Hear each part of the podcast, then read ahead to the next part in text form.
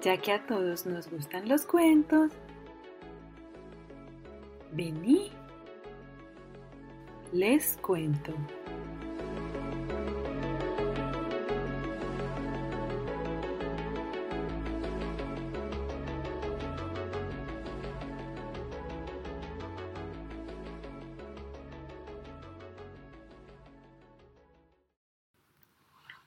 La historia de Alicogia o el cuento de las aceitunas. Un discreto mercader llamado Alicogia tuvo durante tres noches el mismo sueño. Un anciano venerable se le aparecía y le recriminaba con un gesto severo que, a sus años, todavía no hubiera ido a la peregrinación a la Meca, como estaba mandado a todos los creyentes musulmanes.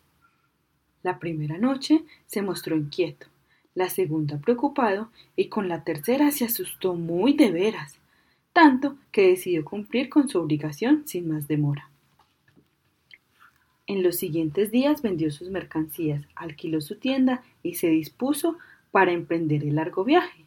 Pero, como era previsto, para no encontrarse sin nada a su regreso, guardó sus ahorros, mil monedas de oro en un tarro que rellenó con aceitunas para que no pudiera verse su verdadero contenido. Una vez hecho esto, visitó a su vecino, mercader como él, y le pidió que se lo guardara. Descuida, amigo mío, le aseguró éste. Toma tú mismo la llave de mi almacén y deposita el tarro donde mejor te parezca. A tu regreso estará en el mismo sitio, tardes lo que tarde. Guardó el tarro de las aceitunas con las mil monedas de oro al cogía, y al amanecer partió rumbo a la Meca, a los lomos de un camello cargado con imprescindibles para el trayecto y algunas mercancías para negociar y vender durante el tiempo que estuviera ausente. Un tiempo que fue mucho más largo de lo esperado. Pasaron siete años. Ali Cogia fue a la Meca, pero tras ello, y puesto que se hallaba lejos de su casa, probó fortuna en otras tierras.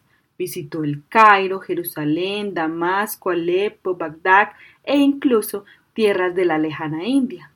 Un periplo que lo enriqueció como ser humano, aunque no económicamente, con lo cual un buen día, ya cansado, decidió regresar a su casa e instalarse en ella para empezar de nuevo contando con las mil monedas de oro que le guardaba, sin saberlo, su vecino. Pero aquel vecino, apenas un año antes de este regreso, había descubierto casualmente el secreto del tarro de las aceitunas.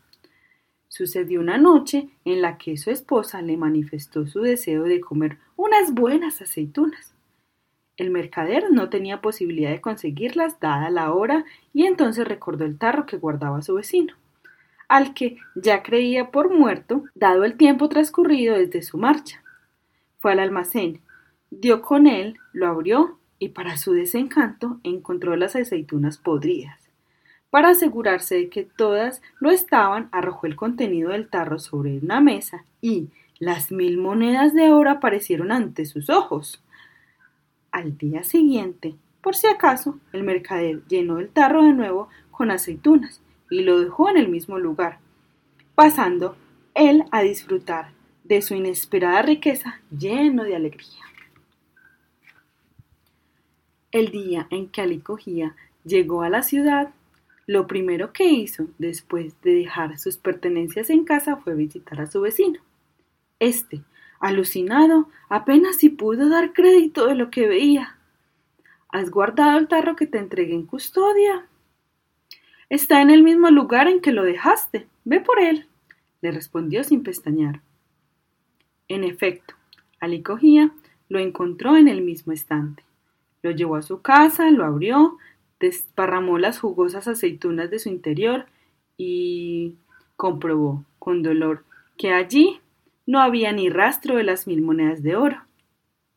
Consternado, fue de nuevo a la casa de su vecino y, cuando le preguntó por ellas, creyendo que a fin de cuentas las había tomado por una necesidad, se encontró con la firme negativa del mercader a reconocer su maldad.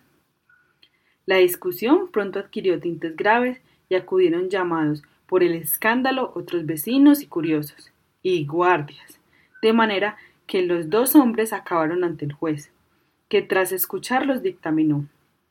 Alicogia, no hay pruebas de que en este tarro de aceitunas hubiera mil monedas de oro, y por lo tanto, siendo tu palabra contra la de tu vecino, yo proclamo que no hay causa contra él. Es inocente de lo que le acusas. El caso del tarro de aceitunas pronto se hizo popular en la ciudad, de manera que unos tomaron partido por Alicogía y otros tomaron partido por su vecino, sin que hubiera forma de saberse la verdad en ningún sentido, cuando ni el propio juez lo había logrado.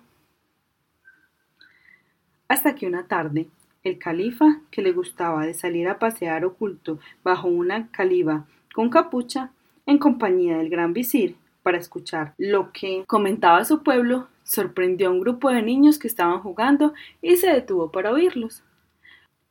Juguemos a Alicofia y su vecino, dijo uno de los niños. De acuerdo, yo seré el juez, se ofreció uno. Y yo el mercader. Y yo el vecino. Tomaron cada uno de ellos un papel en la comedia, y allí, ante sus ojos, el califa fue testigo de una parodia del juicio que le robó la sonrisa de los labios y le hizo acelerar el corazón. Traedme el tarro de las aceitunas, ordenó el niño que hacía de juez después de escuchar los cómicos testimonios de los protagonistas de la historia. Tomad, señor. Le entregó un imaginario tarro uno de ellos. ¡Qué aceitunas más frescas y buenas! fingió comerse una el presunto juez. ¿Y cuánto tiempo decís que habéis guardado este tarro, mercader? Siete años, señor, manifestó el niño que hacía de vecino. Y es tan cual me lo dejó Alicofia.